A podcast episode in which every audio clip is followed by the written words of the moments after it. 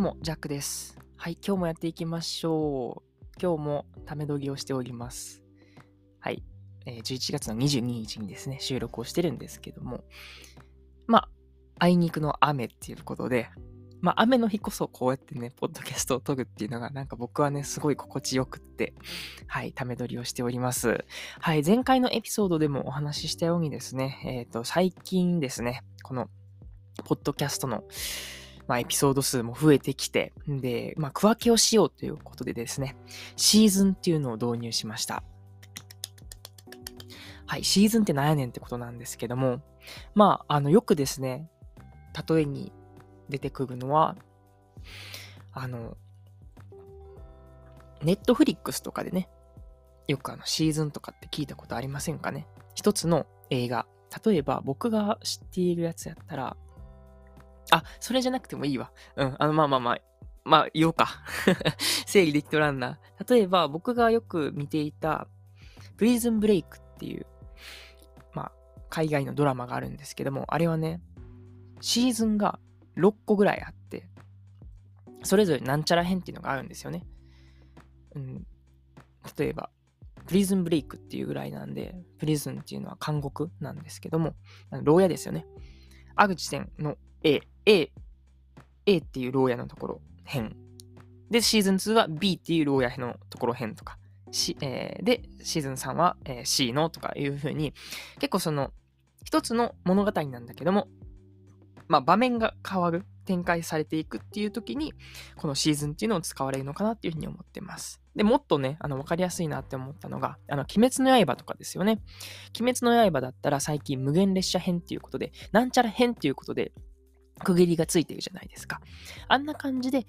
まあ、シーズンっていうのは区切られてるっていうのが一番イメージつくのかなっていうふうに思ってます。うん。で、今日はその、まあ、ポッドキャストをまあやっている人側からですよね。まずこのポッドキャスターとして、シーズンってそもそも何なんっていうところ。うん。とか、まあ、あとリスナーサイドからしてこのシーズンっていうのがある意味であったりとかっていうのを、なんかね、僕が、まあ最近調べてて、まあ、英語の記事やったんですけども、なんかそれがすごいわかりやすかったですし、なんかね、まだ日本で、まあそもそもこうやってポッドキャストを収録しているっていう人は少ない。ね、YouTube よりかは圧倒的に少ないんですけども、やっぱりそういう日本語の記事っていうのがまだまだ少ないっていうことで、まあちょっと咀嚼してお話できたらなっていうふうに思ってます。まあタイトル、なぜこのポッドキャストっていうのをシーズン化するのかっていうところでお話ししていきますね。では、え本編も聞いてってください。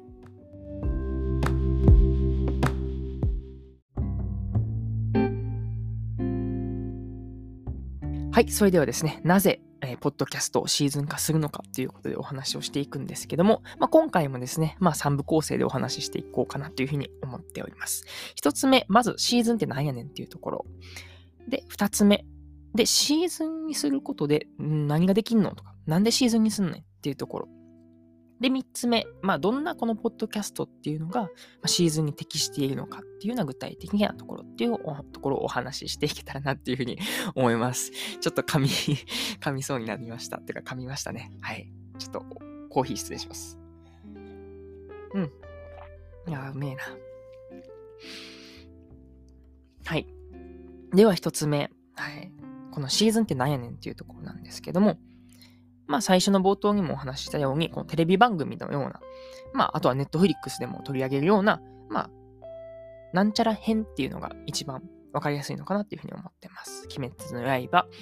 無限列車編とか、遊郭編とかですよね。で、やっぱ区切ることで、まあわかりやすいですよね。あ、同じ鬼滅の刃なんだけども、登場の、なんていうのかな。情景っていうのが変わっていくんだなっていうことがわかりますよね。うん。そして二つ目、なんでこのシーズンに分けるのかっていうところなんですけども、まあ、主に二つなんかいい点があるっていうふうに書かれてました。一つ目は構造化できるっていうところと、二つ目は番組の、まあ、いい区切りができるっていうことが書かれてました。まあ、一つ目はこの構造化をすることで、まあ、リスナー、まあ、ですね。うん、リスナーが、まあ、理解しやすいよっていうことです。そうですよね。いきなり例えば鬼滅の刃でも、いきなりその場面が変わっても、お、お、お、みたいな。え、次何編みたいな。何編っていうかね、その、何変っていうのが分からへんから、お、もう変わったな、シーンみたいな感じになるわけですよね。だからちょっと、いきなり変化してしまうと、リスナーがこう、追いつきづらいっていう部分があるということで、いきなりもう、このシーズンからは変わりますよ、次からは場面が変わりますよっていうことを伝えておくことで、まあ、あらかじめこのリスナーっていうのが身構えることができるんですよね。あ、次は無限列車編なんだ。あ、次は遊郭編なんだ。っていう、もう情景っていうか、身構えることで、その物語に入ることができるっていうことですよね。うん。で、各言う僕ですよね。じゃあ、どういうふうな、うん、このシーズンっていうのを分けていくかっていうことで、実は今ですね、シーズン2でございます。あれ？シーズン1ってどこやったんってことなんですけども、実はシーズン1はですね、エピソード1から、えー、エピソード7までありました。それが僕の実家京都編でございました。京都の宇治編ですね。はい。もう実家が京都の宇治なんで、もうそこはそう名付けておきました。そして、エピソードじゃないな。まあ、本数で言うと8本目からですね。がシーズン2のエピソード1になります。こちらが、まあ、名古屋のシェアハウス編っていうことになっております。うんほんで、次ですよね。エピソードじゃなくて、シーズンが3に変わりそうなんです、もう。はい。っていうのもね、お察しの通りなんですけども、まあ、高知の田舎移住編っていうことで次はやっていくんですけども、やっぱ僕のコンセプトが結構そこに合ってるんですよね。だし、やっぱりリスナーさんにも、あ、次ここに行ってるんやとかっていうのが分かりやすいんで、まあこれはさっきで言うところの構造化っていうところが、まあ一番うまくできているのかなっていうふうに思ってます。そして、はい、ちょっと長くなりましたけども、二つ目ですよね。この番組のいい区切りができるよっていうところで、なんか、まあ僕のスタイルではちょっとこれないのかもしれないですけども、一応お話ししておくと、まあこのシーズンっていうのを区切って、まあシーズンのうん、始まった時っていうのは、定期的にコンスタントにこう、エピソードをアップしていくと。で、シーズンが終わったよっていうことが分かって、次、ネクストシーズン3みたいな感じになった時に、まあ、エピソードじゃない、シーズン2と3の間でね、その、まあ、ギャップができるというか、うん。で、そこで、まあ、シーズン2の、まあ、良かったところとか、まあ、それこそもっとこういうことできたらいいなっていうようなフィードバックをもらって、そのシーズン3に、うん、新たにね、こう、リメイクできたりとか、うん。っていうようなことは書かれてました。うん。まあ、僕の場合はね、もうシーズンとか関係なしに、なんか気分的にね、コンスタントではないわけじゃないですか。ね、休みたい時に休んでるって感じですし。まあでも一つ面白いなって思うのは、やっぱこれエピソードじゃない、えー、あかん、いつも忘れるね、これ。エピソードとシーズンがまだあの僕の中で馴染めてないっていう、まあ、問題はあるんですけども。まあ、こうやってシーズンで分けることで、あ、今シーズン1、あ、シーズン2ってあるんだ。じゃあ次シーズン3あるのかなっていうふうに、ね、リスナーさんにもこう思ってもらえたりとか。そういうシーズン分けしてなかったら、あ、もう配信っていうかね、その配信がされてなかったら、あ、もうこれ終わったんやっていうふうに思う可能性もあるわけじゃないですか。なので、まあ、シーズンっていうことで区切ることによって、まあ、リスナーさんを話さない。うん。あ、まだまだ続くよ、僕の物語っていう感じで、ね、あの、シーズンを設けることで、まあ、お客さん、まあ、リスナーさんの注意を引くっていうことができるのかなっていうふうに思ってます。うん。はい。ほんで、まあ、どんなポッドキャストがね、このシーズン化に適しているのかっていうことも、この記事に書かれてました。主に2つですね。2つ、うん、あって、はい、1つ目が、えー、教育系です。これ結構わかりやすいかなと思います。例えば、科学系、まあ僕がサイエンス系やったっていうね、バックグラウンドはあるんですけども、例えば科学系のポッドキャストってなった時に、えー、第1章細胞編とか 第2章、なんだろうな、細胞の次は全然考えてなかった。あ生態系編とか、なんかミクロとマクロみたいな部分でこう分けたりすることできますよね。やっぱそこの構造化が分かりやすいっていうところで、まあリスナーさんも、まあ置いてかれることなく、はい、この番組についていくことができるんじゃないかなっていうふうに思ってます。なので、何かこう、ノウハウを教えるとか、そういうポッドキャストには適しているのかなっていう思います。そして二つ目、エンタメ系です。まあ、エンタメ系っていうのはさっきも言ったように、あの、テレビとか、ネットフリックスとかで、ね、これはシーズン化されているように、まあ、ね、例えばホラー系とか、あとキッズ系とか、うん、そういう風に、まあ、ジャンル分けができるっていうのが、まあ、このエンタメ系での強みなのかなっていうふうに思ってます。まあ、こうやってね、あの、ジャンルを分けることで、エンタメの中でも、自分はここだけ見たいなとかっていうようなことを、まあ、見れたりするんで、そういう区切りがいいのかなっていうふうに思ってます。はい。まあ、そんな感じで、はい、どんなポッドキャストに適しているかっていうのを話はしたんですけども、まあ、とはいえね、あのー、ちょっとこれはどうなのかっていう部分、どんなジャンルにも適しているかって言ったらそうじゃないよっていうことを話されてました。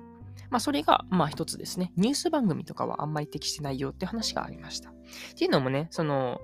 本当に取り立て新鮮の情報っていうのが結構ニュースやったりするんで、やっぱその、ね、共通性を持たせるっていう部分では生みにくいのがこのニュースだと思うんですよね。まあ、例えば、この教育系とか、本当にコンテンツ系、教育コンテンツとかだったら、ある程度自分の中でその策って練れてるわけなんで、ね、すごいその、コンテンツも生み出しやすいし、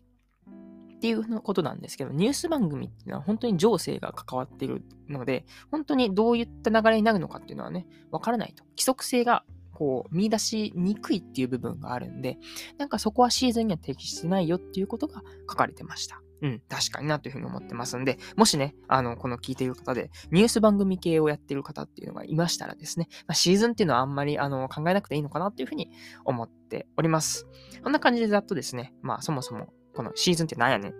から、シーズンをすることでどういったメリットがあんねんっていうところとか、まあ、あとどんなポッドキャストにこのシーズンっていうのは適してんねんっていうことをお話ししていきました。うん。ですね。まあ、こうやってシーズンを区切ることで、まあ、オン、オフっていうのが、うん、できる。うん、し、まあ、それはリスナーもそうだし、このスピーカー、まあ、僕たちコンテンツを作る側も、すごいこの箇条書きというか、あの、区切ることで、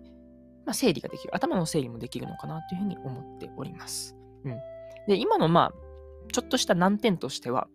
こうやってコンテンツを作って、ね、アップロードするときに、全然その区分けっていうのは目に見えないんですよね。例えば僕やったら今 Spotify を使って、この、ポッドキャストっていうのを聞くんですけども、確かに今僕がタイトルに S1、E1 っていう風にして、シーズン1のエピソード1っていうような、